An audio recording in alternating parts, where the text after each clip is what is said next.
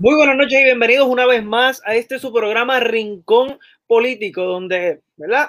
No hablamos precisamente todo de política, sino que hablamos de todos los temas sociales y también políticos, obviamente, que están sucediendo tanto en Puerto Rico como de forma internacional.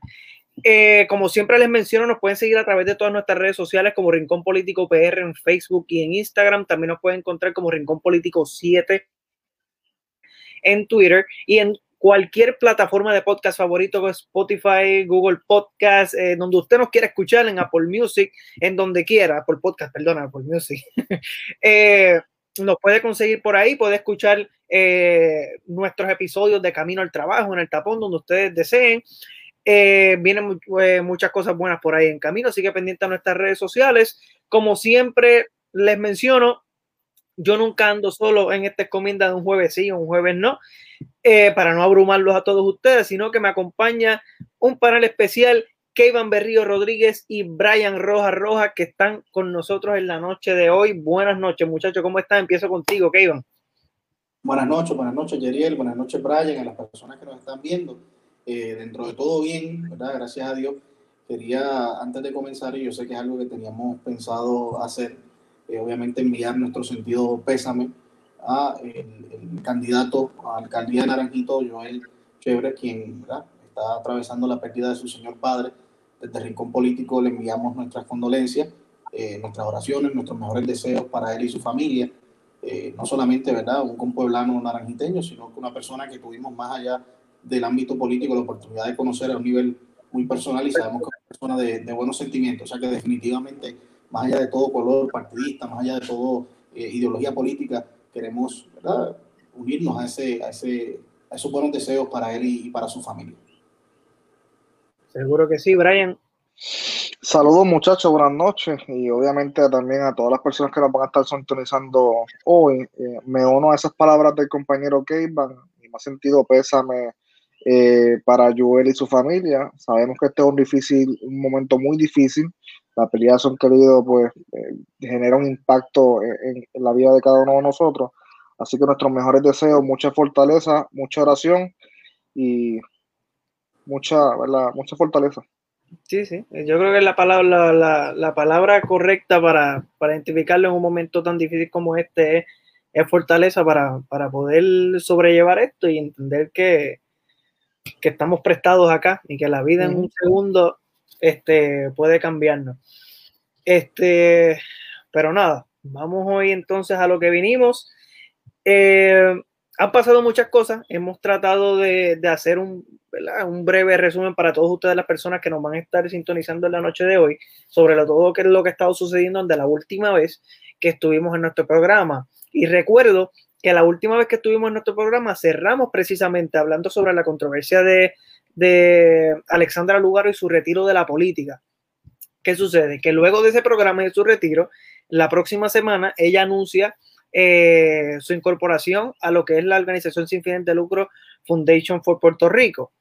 Esto lo queremos tocar brevemente porque sabemos que es un tema que se discutió ya la semana pasada, que verdad, con mucho, con mucho ahínco. Pero nada, me, me, quiero saber la opinión de ustedes. Este, ¿qué, ¿Qué sintieron en ese momento? ¿Cómo lo toman esa decisión de Alexandra Lúgaro de entrar a, a, a lo que es Foundation for Puerto Rico y que representa tanto para ella en, en su carácter como lo que fue en, en, el tiempo de política y para el movimiento que dejó atrás. Así que empiezo contigo, Brian, para... Pues mira, eh, Alexandra Lugaro eh, ya es una candidata semi privada en la política puertorriqueña, así que lo, lo, que pasa en el ámbito político, pues ya no es responsabilidad de ella ni le compete, eh, ¿verdad? En comparación con antes. Así que en ese sentido, ella tiene derecho a trabajar en donde ella entienda que es necesario y cualquier oferta, como cualquier ciudadano privado, pues, ¿verdad? Ante una consideración eh, de, ¿verdad? de trabajo, de, de, de, empleo, pues obviamente no lo considera y acepta o no acepta.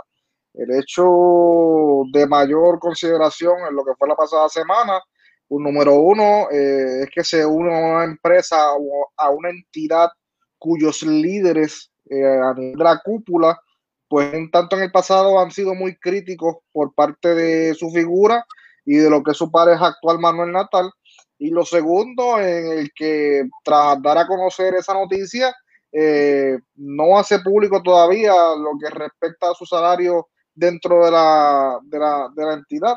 Uh, eh, si no me equivoco y si no recuerdo mal, creo que la IRS tenía unas guías específicas sobre las eh, entidades sin fines de lucro y que entonces ella tenía que hacer como parte de esas directrices públicos su salario. No sé si eso todavía ha salido, pero pues me genera un poquito de, ¿verdad? de, de, ánimos el que, como bien dije, criticar algo en el pasado tanto y tanto y tanto, especialmente a, varios líderes de esa entidad, y que ahora te unas a ellos como si esto fuera eh, ¿verdad? La, la, la, la, ruta a la esperanza para un mejor Puerto Rico, pues no sé. Eh, ciertamente, aunque anuncia su retiro electoral de la política, está más presente que nunca, diría yo. ¿Qué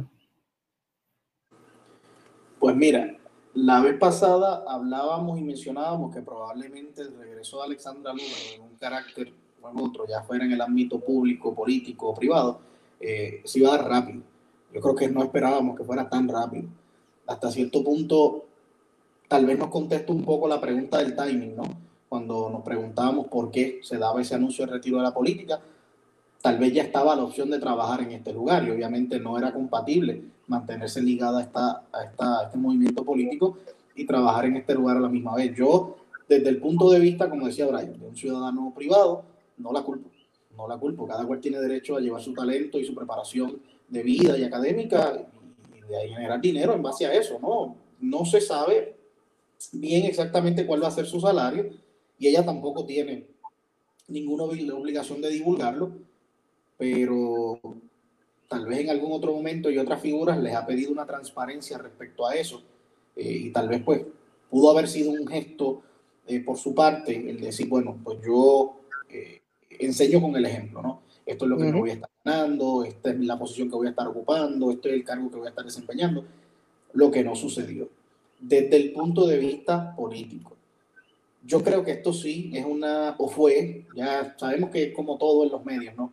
Una noticia, hoy salen todas las portadas, ya en tres días es agua pasada. Pero definitivamente que en su momento pues fue una pequeña estocada al movimiento Victoria Ciudadana, ¿no? Porque no solamente ella, sino otras personas de esa colectividad en algún momento, como bien menciona Brian, habían de alguna otra forma señalado o hasta atacado a eh, importantes figuras de Foundation for, Puerto Rico. Entonces, ¿qué tiene que hacer el Movimiento Victoria Ciudadana ahora? Atacar al lugar, quedarse callado, eh, atacar a estas personas que ahora son patronos de la que en algún momento fue su candidata a la gobernación, pues los deja en, digamos, en un terreno favorable a, la, lo que es la hipocresía, ¿no? Eh, bueno, tiene todo el derecho a trabajar donde le parezca, pero yo la pregunta que me hago, si no se tratara de la que es su pareja, y hablo en relación a Natal, si no se tratara de la que es su pareja y se tratara tal vez de la esposa de Charlie eh, Delgado, se tratara de la esposa o de la hermana en el caso de Pedro Pierluisi, ¿sería la misma dinámica? Estaríamos hablando de la libertad de una persona para trabajar. Yo recuerdo todavía cuando Manuel Natal decía, que decía que estas personas se llevaron el contrato más grande en fondos federales y que básicamente no hubo ningún tipo de obstrucción para eso. Entonces, si Manuel Natal en su momento los culpó básicamente de llevarse ese botín, pues definitivamente Alessandra Lugaro no participó del abordaje, pero está participando de la ganancia. Entonces, pues se da ese plano de hipocresía, ¿no? Sobre todo, sobre todo, cuando eh, en el pasado se ha criticado eso otros partidos. Cuando tú vienes a decir soy diferente, no es solo decir soy diferente, es ser verdaderamente diferente. No sé cuán diferente están siendo la vieja política haciendo cosas como esta, pero yo creo que esto tampoco debe ser algo muy lapidario, ¿no? Es algo para tocarlo en esa semana y pudiera ser que en el futuro esto vuelva a aparecer, pero sí da mucho que pensar y da mucho tal vez para la suspicacia de uno acá como persona que siga la política en Puerto Rico ni tantas personas que yo vi en las redes sociales que reaccionaron, que le confiaron el voto tanto a ella como al movimiento y que se sentían de cierta forma desilusionados y, ¿verdad? Esto es lo que yo he visto en las redes sociales, que se sentían engañados por, por, por tanto que se dijo durante el tiempo de campaña y no solamente en la campaña que hizo para estas elecciones del 2020, sino que esto viene arrastrando desde la campaña del 2016 cuando era candidato independiente. Este, igual que ustedes. De hecho, Mariana Nogales, representante de Victoria Ciudadana en la Cámara, eh, hizo unas expresiones eh, muy puntuales y es que ella básicamente dijo, y cito, ella no nos dijo que había obtenido un trabajo en una organización sin fines de lucro, pero en ningún momento nos indicó con qué organización es que iba a, ¿verdad? trabajar o que recibió esta propuesta. Y más aún, el problema con Foundation por Puerto Rico es que es una organización que se crea en el contexto del capitalismo del desastre. Ese es mi reparo mayor y que por supuesto ocupa espacios que deberían estar ocupando las organizaciones verdaderamente comunitarias. En momentos cuando se les ha quitado el espacio y los recursos a muchas eh, eh, sociedades sin fines de lucro, ¿no? Entonces e, es un poco ese discurso. Eh, cuando es el otro el que se aprovecha.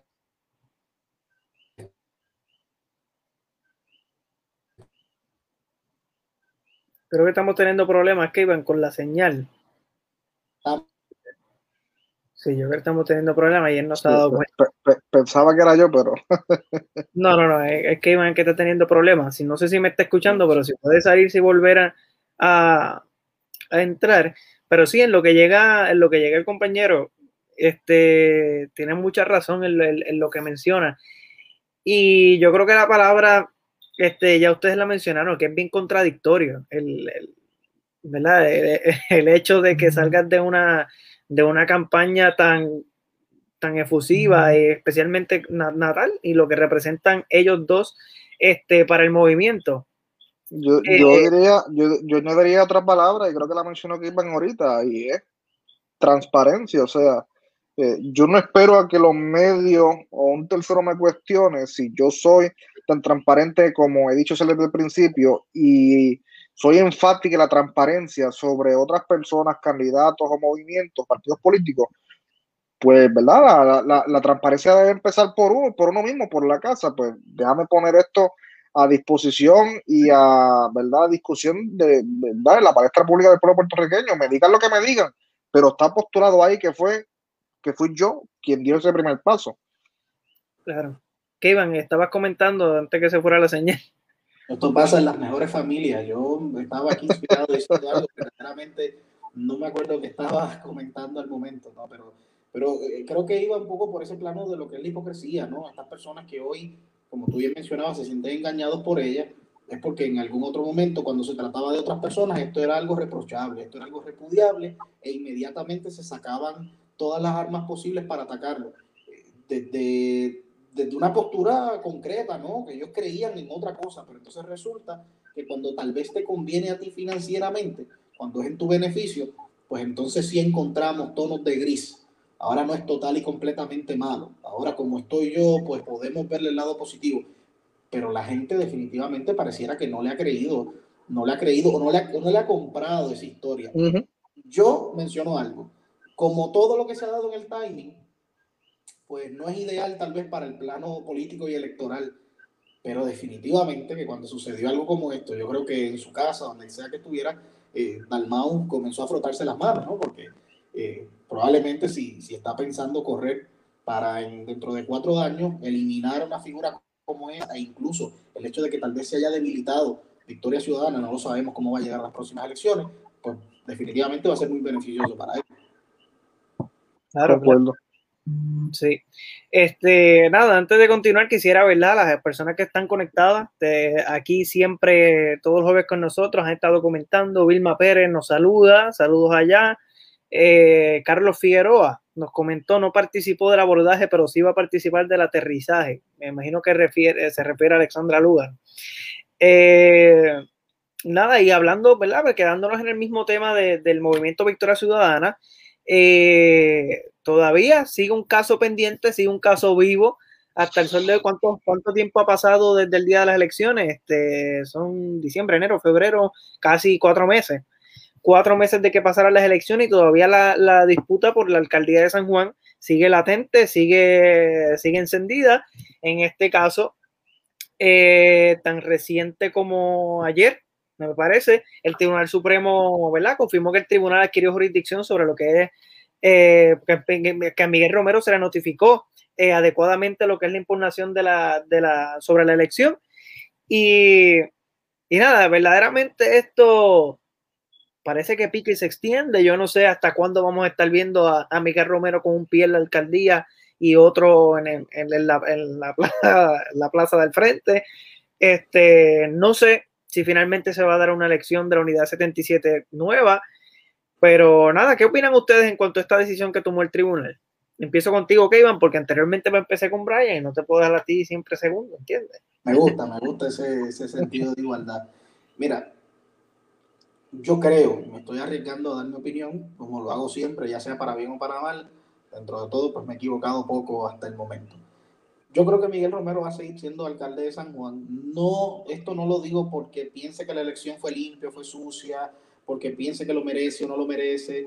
Yo creo que es algo muy complicado, creo que es muy complicado que un tribunal decida eh, repetir una elección de lo que fueron los votos adelantados en la ciudad capital. Yo creo que es algo muy complejo. Obviamente lo que es interesante es que a cuatro meses, como tú bien mencionas, de las elecciones en San Juan, existe todavía la posibilidad jurídica de que eso suceda. Porque mientras el caso de Natal esté vivo, pues es una posibilidad. Yo entiendo que no va a suceder.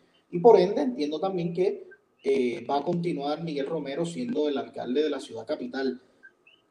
Esta estrategia que tiene Natal, y le digo estrategia no desvirtuando el reclamo que hace. No estoy diciendo que, que lo que él dice es falso, no estoy diciendo que no tiene la razón, no. Eh, le digo estrategia porque por el momento no es otra cosa que eso. Lo ha mantenido en el ojo público. Pero ¿cuánto falta para las próximas elecciones? ¿Hasta cuándo vamos a arrastrar esto? No le echo la culpa a Natal, porque esto puede ser culpa de Miguel Romero, puede ser culpa del PNP, puede ser culpa del Código Electoral, puede ser culpa de los tribunales, y una puede ser culpa de cualquier persona. Pero ¿hasta cuándo? ¿Hasta cuándo se va a mantener con esto? Por el momento es positivo. Por el momento es positivo porque sigue con una posibilidad, aunque sea remota, de que se dé ese caso, de que se repitan las elecciones, en, por lo menos en esa en esa unidad 77 y ver entonces qué pasaría. Y si en efecto le robaron las elecciones y va y vota más o menos las mismas personas que votaron, pues tal vez hacerse alcalde de San Juan a mitad del 2021. Eso no lo sabemos. Pero, pero, si bien estás manteniendo viva esa posibilidad en la mente de la gente que Miguel Romero se haya robado las elecciones, para mí también te estás desgastando políticamente.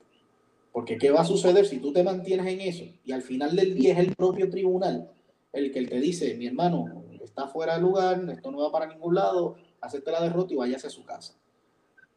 ¿Qué vas a hacer luego de eso? Entonces vas a quedar un poco como un niño berrinchudo, que aunque el tribunal te diga algo, que aunque los resultados de las elecciones te digan algo, eh, como Donald Trump, o sea, yo gané, yo gané yo gané. Entonces, ¿hasta cuándo? Yo, yo quiero pensar que Manuel Natal y Victoria Ciudadana y sus abogados aunque sus abogados no sé si estén jugando a la política, sus abogados lo estarán representando legalmente, pero quiero pensar que ellos han planificado esto luego del caso. ¿Qué viene después del caso? ¿Se gana o se pierde? ¿Qué viene luego del caso? Pero aún así, las elecciones próximas están muy lejos. Yo no, no, no sé al final del día si esto le va a terminar afectando o le va a terminar... ¿Por, ¿Por qué lo digo? Para ir cerrando y darle la palabra a Brian. ¿Cómo gana Manuel Natal? Manuel Natal gana forzando a que se repita la votación en la unidad 77 y ganando las elecciones. Esa, es, la única, es la única vía, porque entonces sale peor incluso si se repite y pierde. Esa es la única vía. Y para mí es tan remota la posibilidad que es mucho que, mucho que perder, poco que ganar. Esa es por lo menos mi visión. Aunque claro, si él está seguro de que le robaron las elecciones, pues no lo culpo de que continúe con esto. Mira, eh, sobre la, la, ¿verdad? la controversia eh, de la alcaldía de San Juan, básicamente el Tribunal Supremo lo que dijo fue, se lavó las manos como Poncio Pilato y dijo, no lugar al recurso que había radicado Miguel Romero para acabar ya con, con la situación. Esto va ahora, pasa ahora al Tribunal de Primera Instancia en donde se tienen que ver los méritos del caso. Manuel Natal asegura básicamente por lo que se ha trascendido en los medios, ¿verdad? Eh, y, ¿verdad? Parte de su alegato en, los foros judiciales, de que en efecto eh, la unidad 77, pues básicamente hubo algún tipo de fraude en donde eh, la cantidad de papeletas no cuadra con los electores que votaron y por eso pide obviamente que se celebre una elección especial para esta unidad 77.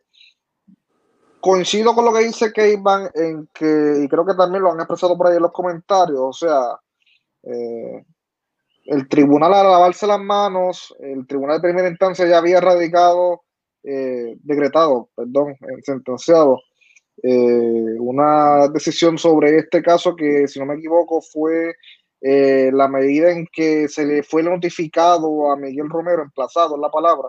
Eso va al apelativo, luego va al Supremo y penosamente yo veo esto de forma cíclica en donde se estarán radicando distintos recursos para tratar posiblemente, no sé si es la, la verdad, la, la, eh, la estrategia de mantenerse en la opinión pública, eh, pero como dice Kevin, ¿eso hasta cuándo podrá durar? O sea, tú puedes seguir estirando el chicle, pero en algún momento ese chicle se romperá. Entonces, ¿con qué te vas a quedar?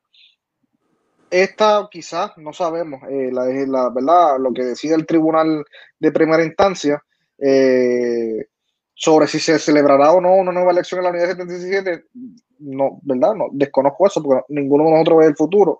Eh, pero es muy difícil pensar que a estas alturas ya del cuatrenio, ¿verdad? A, tres meses de haber empezado la nueva administración, de que el tribunal eh, ¿verdad? exija, eh, sentencia y decreto una nueva elección en la 977 y revoque lo que es la certificación y la juramentación ya válida de Miguel Romero como alcalde de San Juan. Lo vimos hace algunas semanas con la, ¿verdad? la controversia en la alcaldía de Guánica y donde básicamente el tribunal en una ocasión eh, expuso de que ya los partidos políticos y algunos candidatos han hecho de los tribunales una cancha con tanta cosa que surgió eh, a causa ¿verdad? de la elección en noviembre. No sé hasta dónde esto llegará, eh, yo lo veo de una forma muy cíclica, en donde si no me funciona esto, pues me voy por aquí en un intento de mantenerme quizás a, ¿verdad? a viva voz en la, en la palestra pública, pero fuera de eso, pues la realidad no, no, no, no, no tiene más mérito, diría yo. Mira, yo, yo, hay una cosa, añadiendo eso que dice Brian, hay una cosa que yo creo que le juega en contra a Manuel Natal. Y es que como las elecciones fueron tan irregulares y se encontraron papeletas de, de municipios del oeste en el, sur, en el sureste, y se encontraron, o sea, aquí pasó de todo. Esto fue Disney sin Mickey Mouse en las elecciones. Entonces, ahora estamos en una situación en la que el alegato que él tiene es que hay más papeletas de la cantidad de votos que se supone que se emitieran adelantados, pero entonces aquí la situación es dividir. O sea, cuáles de esos votos fueron adelantados y cuáles no, cuáles de esos votos fueron emitidos de forma ilegal o rompiendo algún tipo de reglamento, o son votos válidos de San Juan que simplemente los metieron donde no era. O sea, e-, es bien difícil saber eso a estas alturas. Entonces, no solamente eso, perdiste las elecciones, perdiste las elecciones. ¿Y cuántas papeletas es que, se dice que hay de más? ¿Seis mil y pico? Yo no Seis mil papeletas. ¿Sabe Dios cuántas de esas papeletas son votos para ti? ¿Me entiendes? Eh, eso es lo que hay que ver. Eso es lo que hay que ver. Sí, porque hay, que, hay que presumir y partir de que hay papeletas de todos los candidatos, no simplemente a, Romero o a, Natal. Por supuesto, incluso, incluso, yo no sé, yo verdaderamente no sé si a estas alturas, es verdad que tal vez con esto del lugar, lo que mencionábamos, pues se convierte, se convierte en el caballo de hierro de, Victoria Ciudadana, pero todo el mundo sabe cómo termina ese chiste, el caballo de hierro. ¿Y por qué lo digo? Porque al final del día, si vamos a unas elecciones de la unidad 77, va a tener un apoyo masivo. O, sea, yo, yo pensaría que igual que lo vimos en las elecciones, probablemente el PNP y Miguel Romero tengan una mayor capacidad de movilizar personas para lo que son los votos que fueron adelantados en su momento, ahora como lo hizo en un inicio.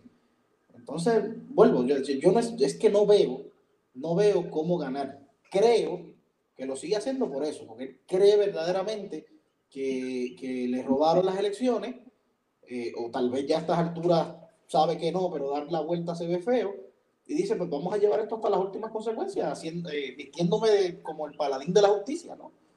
De hecho, me, voy, a, voy a hacer un último acercamiento sobre eso. Me voy a transmitir a, a, un comentario que creo que fue el, director de campaña, si no me equivoco, me puedo equivocar, pero creo que fue el director de campaña de Miguel Romero en esta elección, estaba escuchándolo hoy en el escándalo del día, donde él se remite a los resultados eh, eh, certificados por la Comisión Estatal de Elecciones en diciembre, en donde obviamente hay un conteo total de la cantidad de votantes y de la cantidad de, votantes y papeletas en la unidad 77, y él dice, eh, sí, ¿verdad? Parafraseando, que lo que el señor Manuel Natal alega es incorrecto, de que los números que él tiene o, o se los han inventado de la nada o le han dado números erróneos, porque la comisión tiene una cantidad de votos ya certificados que inclusive eh, fue certificado por todos los comisionados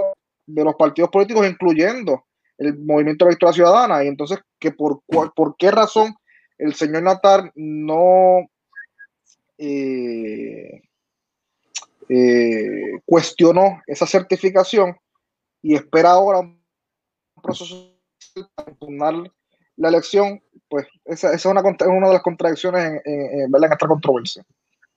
Y tal vez el mayor error que comete, porque no es solamente decir, eh, bueno, metieron más votos de los que debían, es tal vez argumentar que sin esos votos él gana las elecciones.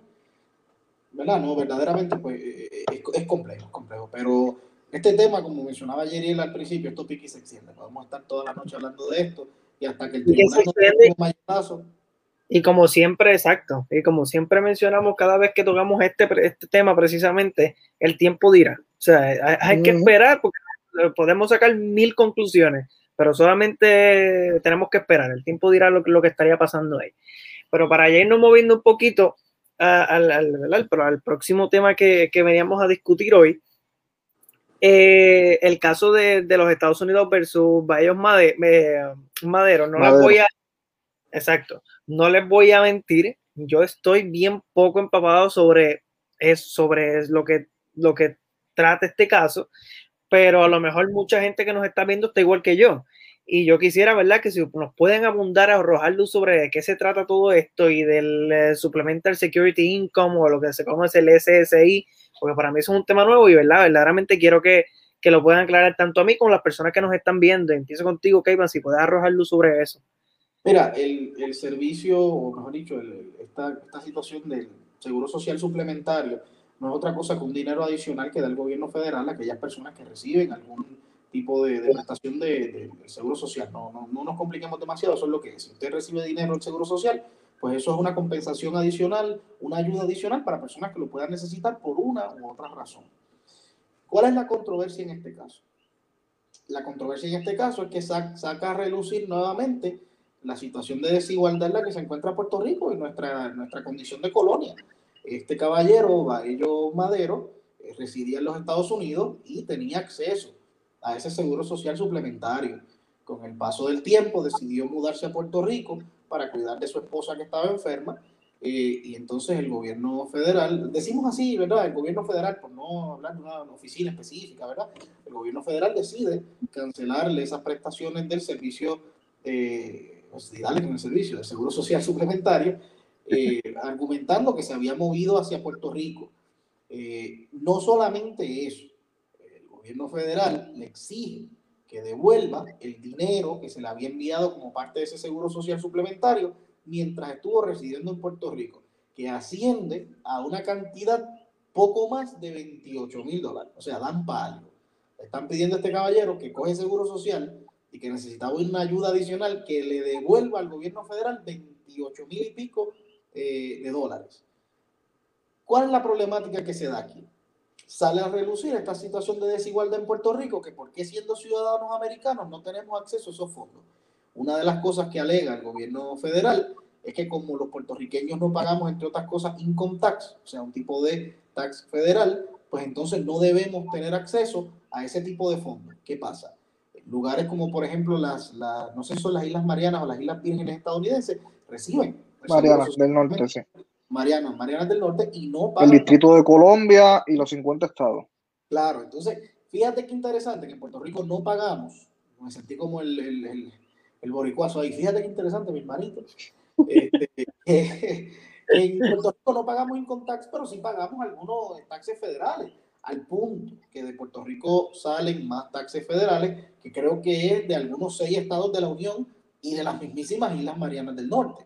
Entonces esto lleva a la controversia. ¿Por qué entonces en Puerto Rico, eh, que somos ciudadanos americanos, no se nos da eh, también eh, esa ayuda? Y básicamente se reclama, y el señor Baello Madero lo reclama como, como una situación de discrimen, ¿no?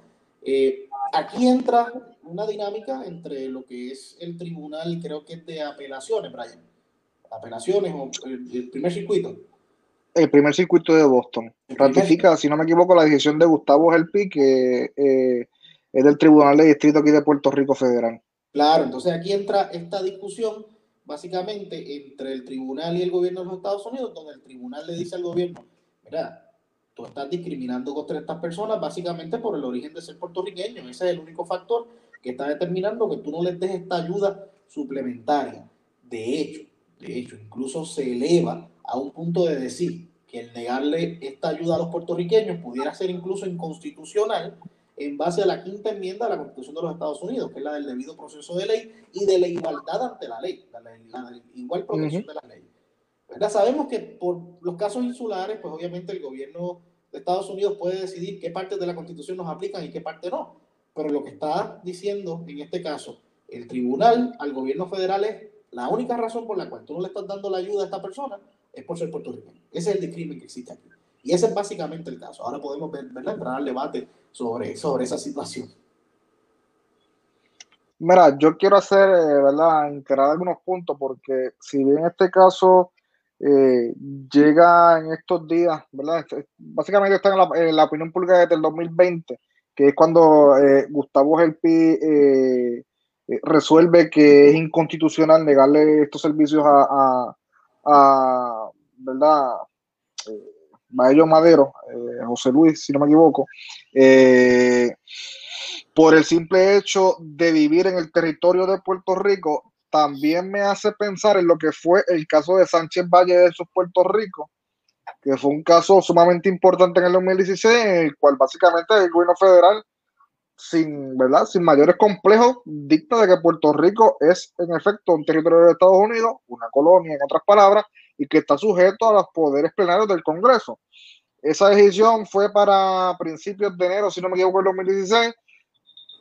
Luego en el 2016 es que surge esta controversia en el caso de United States versus Bayo Madero, en el que es que la Administración del Seguro Social entonces le exige a él, le notifica primeramente de que como, ¿verdad? Se mudó para Puerto Rico, no puede seguir recibiendo estos beneficios del seguro eh, eh, social eh, suplementario y es que empieza a cobrarle los 28 mil dólares y pico que se alegan.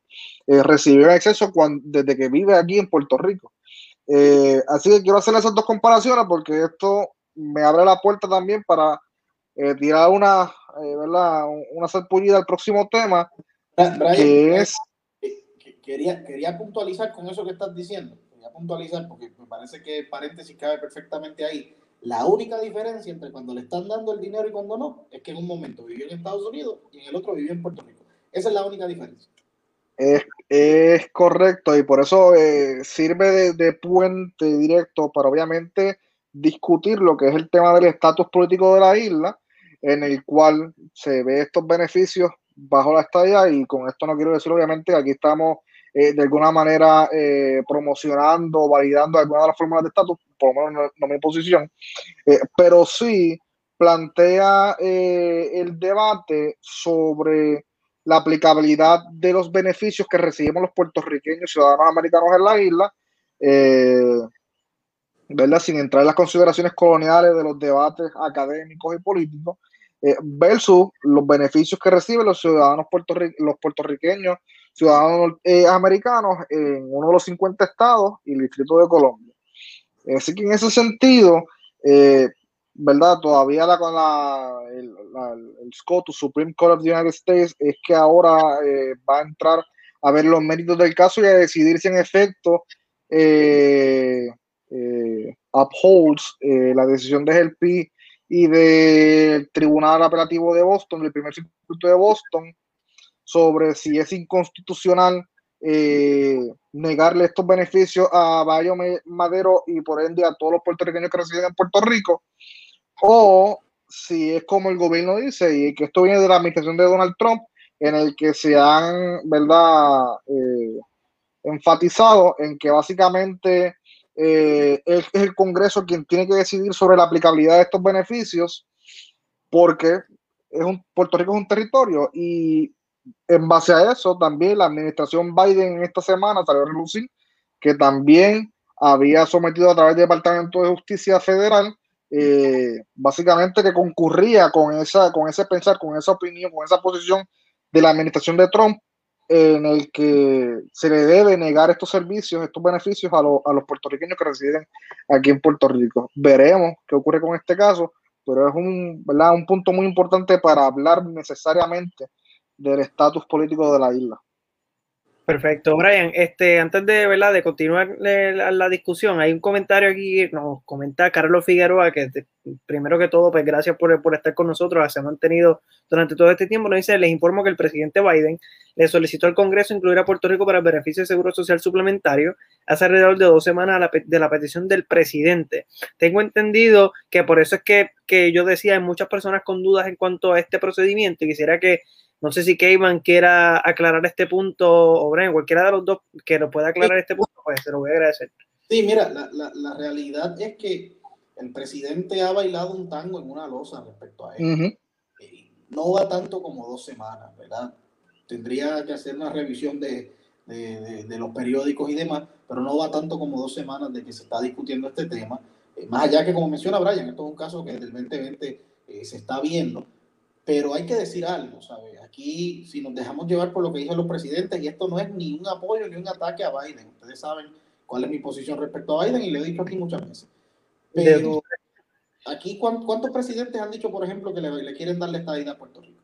Hay decisiones que le corresponden al Congreso. La realidad es que esto puede ser bien algo de buena fe del presidente Biden o puede ser simplemente un espectáculo para que no se diga, bueno, que yo no los estoy apoyando, yo estoy favoreciendo el hecho de que el hecho de que se mantenga esto así. Cuando estuvo en campaña y Biden fue a Florida, una de las cosas por las cuales abogó, una de las cosas que dijo que iba a buscar, eso obviamente buscando también el voto de la comunidad puertorriqueña en Florida, era que se le extendiera esa garantía del servicio, eh, el servicio, del seguro social suplementario a los puertorriqueños, pero la realidad es que algo que no ha sucedido, todavía el caso está, todavía el Congreso no ha determinado nada respecto a eso, y como menciona Brian, incluso en algún momento Biden pareció dar un paso atrás, porque parecía alinearse un poco más con las posturas de la presidencia de Trump, de que esto es algo que no se puede dilucidar tan rápidamente, como que vamos a dárselo y se acabó.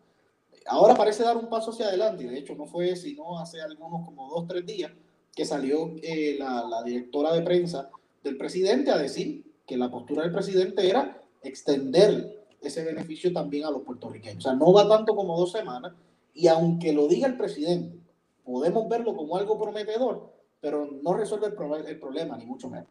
No deja de ser una opinión de una persona muy poderosa, una solicitud de una persona muy poderosa, pero al final del día la decisión está en el Congreso o en el tribunal si bien es cierto que el presidente dio esa sugerencia al Congreso, digo sugerencia porque en otras palabras, hasta que no sea, hasta que no haya una acción propia, es una sugerencia de que habría que incluir, habría que legislar para incluir a Puerto Rico dentro de la composición para, ¿verdad? El, eh, para, ¿verdad?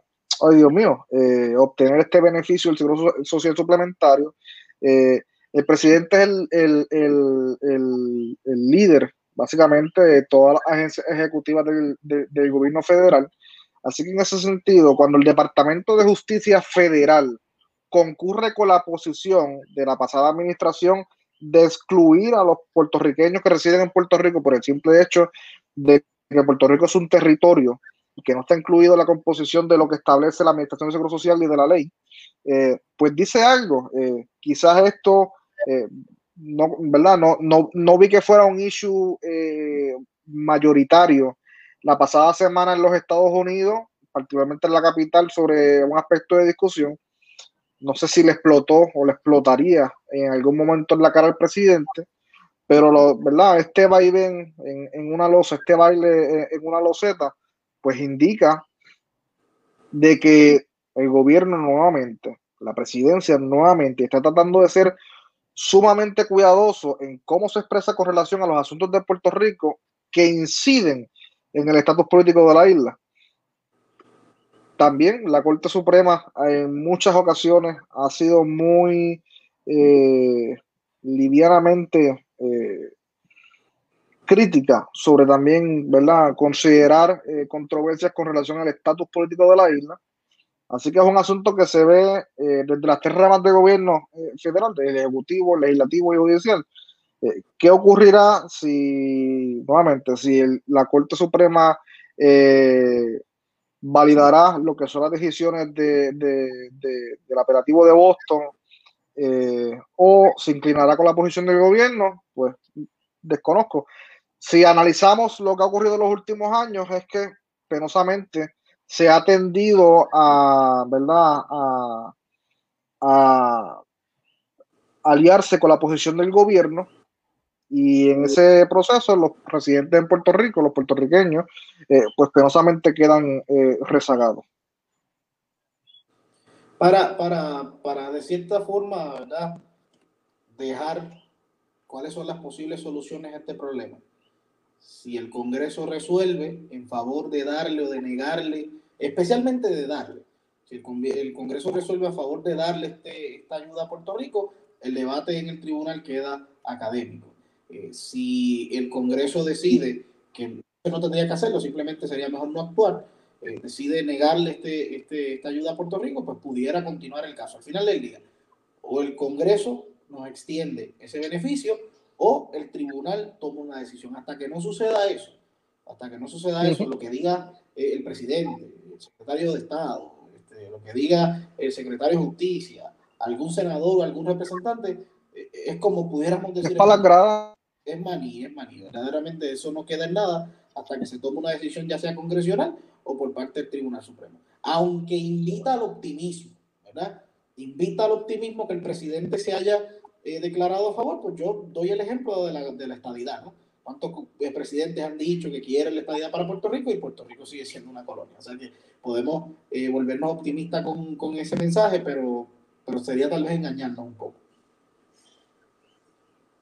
Seguro que sí. Y qué bueno que lo aclaran, porque como yo lo, lo mencionaba al principio, que, que muchas, hay personas que tienen dudas en cuanto al, en cuanto al, ¿verdad? los procesos que se están dando, eh, al igual que yo, y yo soy una persona que trato de manejar estas cosas con mucho cuidado, cuestión de que yo le dejo estos temas que lo trabajen las personas que saben, y, ¿verdad? yo me informo luego de eh, pero una, quedándonos un poquito más allá en, el Congreso de los Estados Unidos, hay un tema latente eh, durante toda esta semana también ha sido el, proceso de, del estatus de Puerto Rico, de, la inclusión de Puerto Rico como, como, el, como el próximo estado de, ¿verdad? de los Estados Unidos.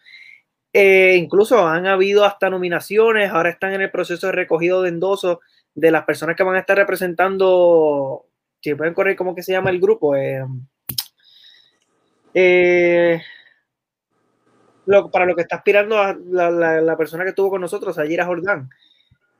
Mm, la elección especial para los delegados a las posiciones de la Cámara de Representantes, o sea, los representantes eh, y los dos senadores que irían a representar, bueno, a representarnos realmente es a cabildear, esa es la palabra, a cabildear a favor de la estabilidad en, en, en, la Cámara y el Senado Federal.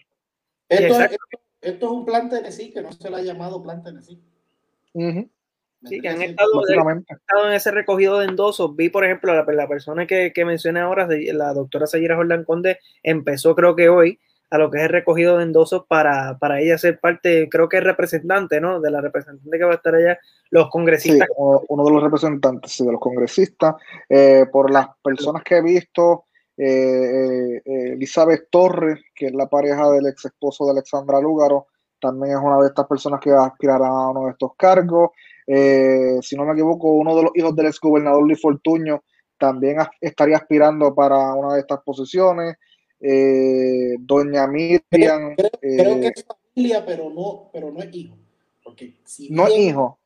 Creo que no es hijo, porque cuando vi en, Twitter, por ejemplo, salió una imagen de la persona a la que te refieres, que, que se me escapa el nombre en este momento, pero creo recordar que tenía Fortunio como segundo apellido. Ah, pues lo, lo, digo porque creo haberlo visto en el primero, por eso creía que era hijo de Fortunio pero lo corregimos de cualquier manera. Seguro. Kevin, ¿qué, qué, opinión te merece? ¿A, dónde crees que pueda llegar este movimiento, ¿verdad? De todo esto que se está dando, luego que se recojan los endosos, se certifique quiénes van a ser las personas que van a estar yendo a cabildear por la estadidad? ¿A dónde podríamos llegar? ¿Hay ambiente para una posible, para que se discuta por lo menos una, una posible admisión a Puerto Rico como el próximo estado de los Estados Unidos? Mira, hago un pequeño paréntesis antes de contestarte esa pregunta. La persona a la que hacíamos referencia es Roberto Lefranc Fortuño. No sé si Lefranc sea segundo nombre o sea apellido, me parece más que un apellido que, que, un segundo nombre, y es candidato a la delegación congresional en la Cámara de Representantes. Nos menciona también Arnaldo Claudio, exmonidor de la policía. Exactamente. Pues mira, yo no creo que la estabilidad si va a llegar, si es que llega o si va a llegar, yo no voy a entrar a decir las posibilidades o si eso es posible o no, ¿verdad? Si llega, no creo que vaya a ser por ahí, no creo que ese vaya a ser el esfuerzo que eh, vaya a traer la estabilidad, pero, pero, es como todo. Cuando tú estás en una batalla, tienes que tirar con todo, tienes que hacer como Hernán Cortés, quemar los barcos y decir, bueno, para atrás ni para coger impulso, es para adelante. Tienen que intentarlo, tienen que intentarlo. Si va a ser productivo o no, ¿sabes? Yo, yo entiendo que cuando esta gente llegue al Congreso, los van a detener en la puerta y le van a decir, bueno, gracias por venir, media vuelta y adiós. Eh, pero, pero como estadistas que son, tienen que hacer algo por la estadidad.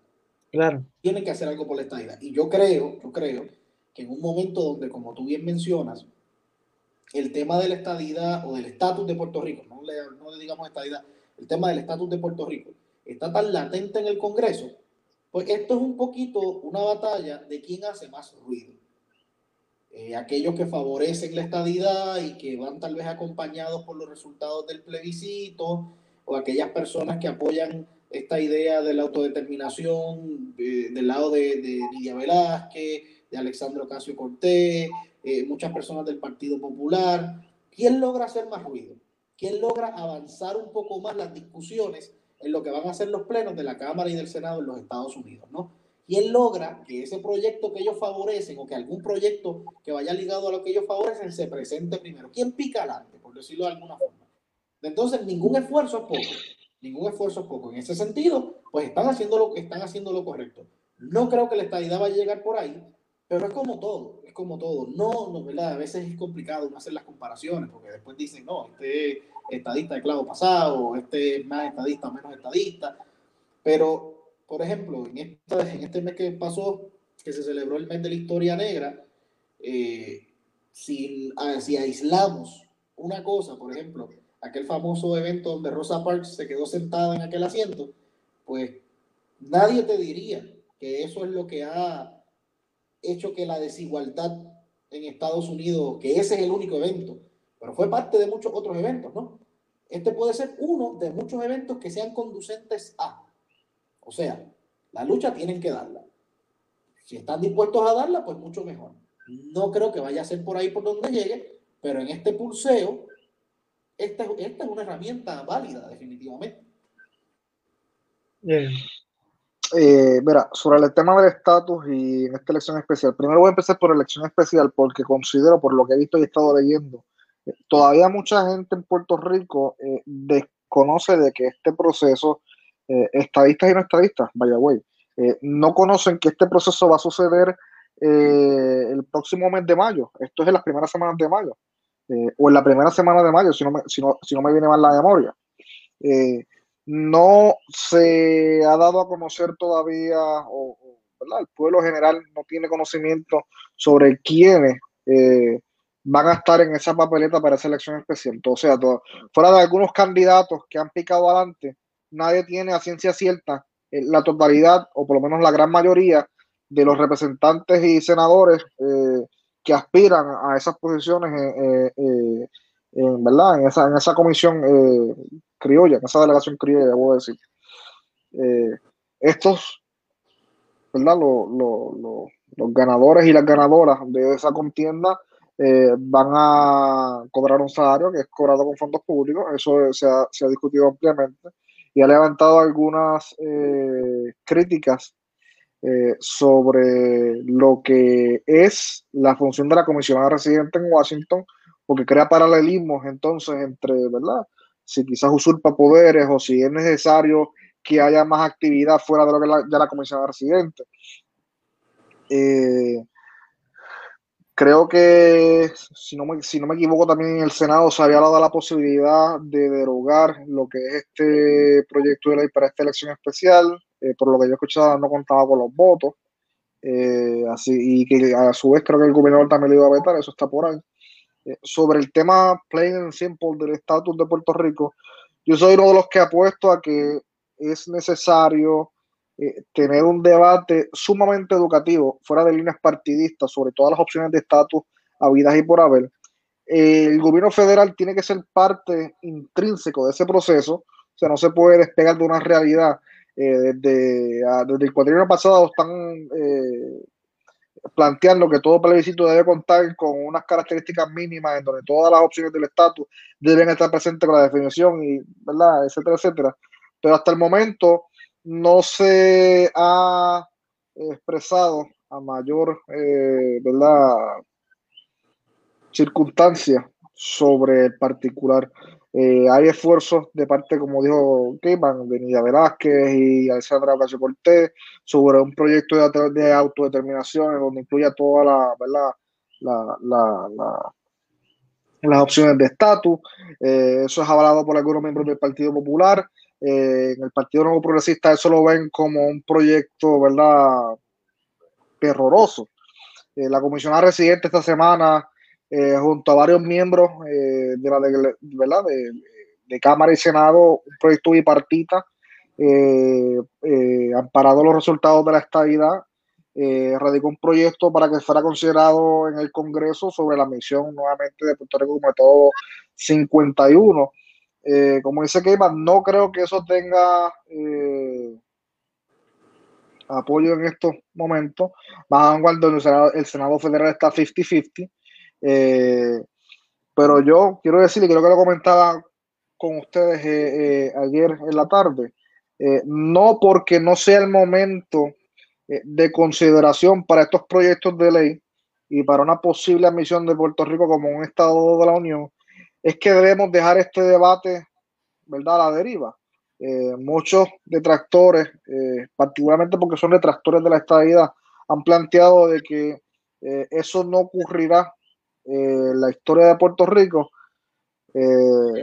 yo diría a esas personas, y, ¿verdad? y no me posiciono a favor o en contra de la estadidad, es que cuidado, porque en momentos en donde la capital federal se discute la posible admisión de Washington, D.C., como un Estado de la Unión, eso podría fomentar, posibilitar el que el tema del estatus de Puerto Rico cobre vigencia nuevamente en la capital federal y eso pueda incurrir en que se tenga que tomar acción o al menos eh, un debate necesario sobre las posibilidades del estatus de Puerto Rico a mediano o a largo plazo.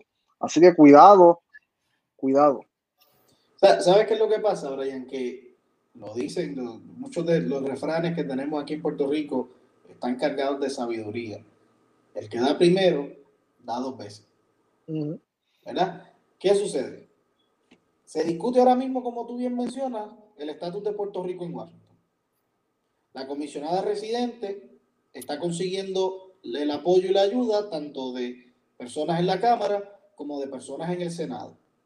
El presidente de los Estados Unidos, a través de su secretaria de prensa, dijo que incluso pudiera favorecer en algún momento un tipo de referéndum en Puerto Rico a nivel del Estado. Esto obviamente lo provoca, hay que decirlo, ¿no? Lo provoca también esos resultados que se dieron en las elecciones pasadas. Llega esta delegación criolla, llega estos, llegan estos congresistas criollos. Puede ser, puede ser. Y pareciera que me estoy contradiciendo a lo que dije antes, pero puede ser. Ese granito de arena que provoca la avalancha. La avalancha no quiero decir que termine con la estadidad, no quiero decir que la va a traer, que ya en, verano va a estar cayendo nieve aquí en, en Orocovi. a lo que voy, a lo que voy, es que esa delegación puede fomentar un debate, ese debate puede fomentar unas decisiones y esas decisiones pudieran terminar encaminando o no, o facilitando, o, poniendo en vía de fast pass a lo que es la, lo que es la estadidad, ¿no? Por eso no se le puede restar tanto mérito a lo que se está intentando hacer.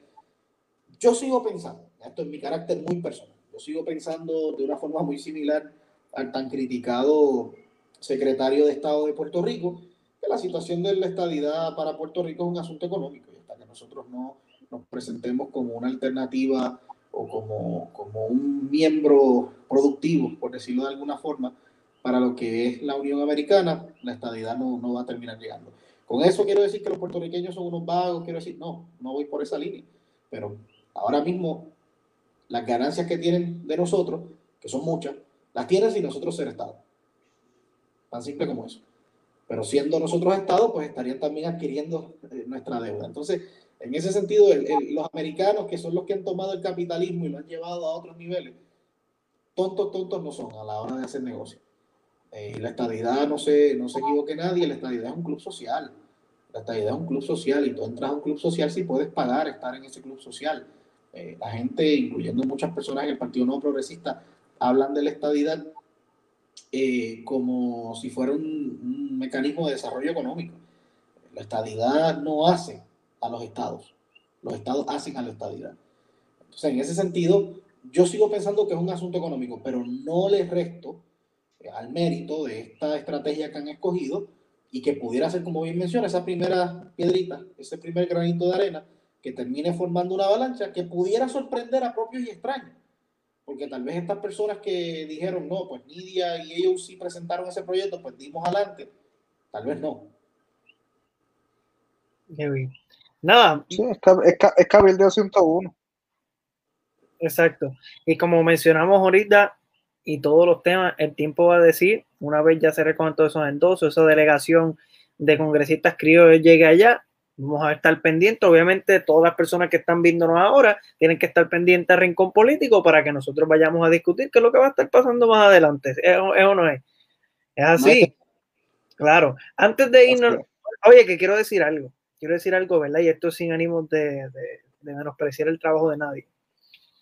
Desde las elecciones pasadas para acá, nosotros empezamos con esta encomienda de llevar a las personas información sobre política y yo creo que hemos sido nosotros los que nos hemos quedado de todas las, estas páginas que surgieron, eh, analizando temas políticos, analizando las contiendas electorales y demás, que hemos decidido mantenernos y tenemos en vista de reestructurarnos para ir más preparados a lo que son las próximas elecciones. Así que, que si usted no encuentra ningún espacio en el adicional, este, en donde pueda hablar de esos temas políticos que son tan importantes para la discusión pública, pues sabe que el Rincón Político va a encontrar ese nicho donde, nos, donde podemos hablar sobre todo eso. Usted puede participar en los comentarios, como lo hicimos hoy, que les respondemos cualquier duda o pregunta que usted tenga y puede reaccionar y con gusto nosotros los vamos a atender. Eh, un tema ya para ir cerrando, este, que no quería dejar pasar y quiero eh, hacer énfasis contigo, que antes de irnos para los que no saben que Iván es maestro, estamos ahora en un proceso de, un regreso a, clases de manera presencial.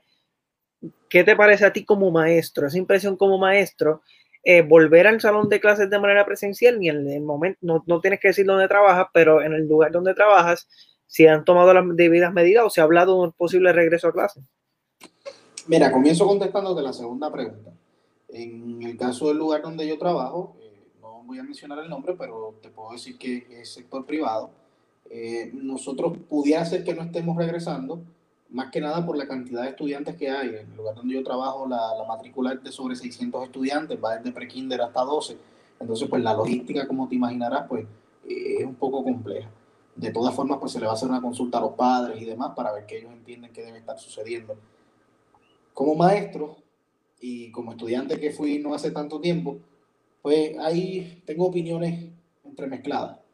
¿verdad? Yo, yo sigo pensando que, que, pudiera ser un poco, un poco rápido, ¿no? La forma en que están tratando, un poco atropellado este proceso de, de, de traer a los niños de vuelta a la escuela. Eh, pero, por ejemplo, no te puedo negar, hoy yo compartí en, mis redes sociales eh, unas imágenes de una escuela, no recuerdo en qué municipio, que abrieron y, me provocó emoción, me provocó verdaderamente... Creo que la...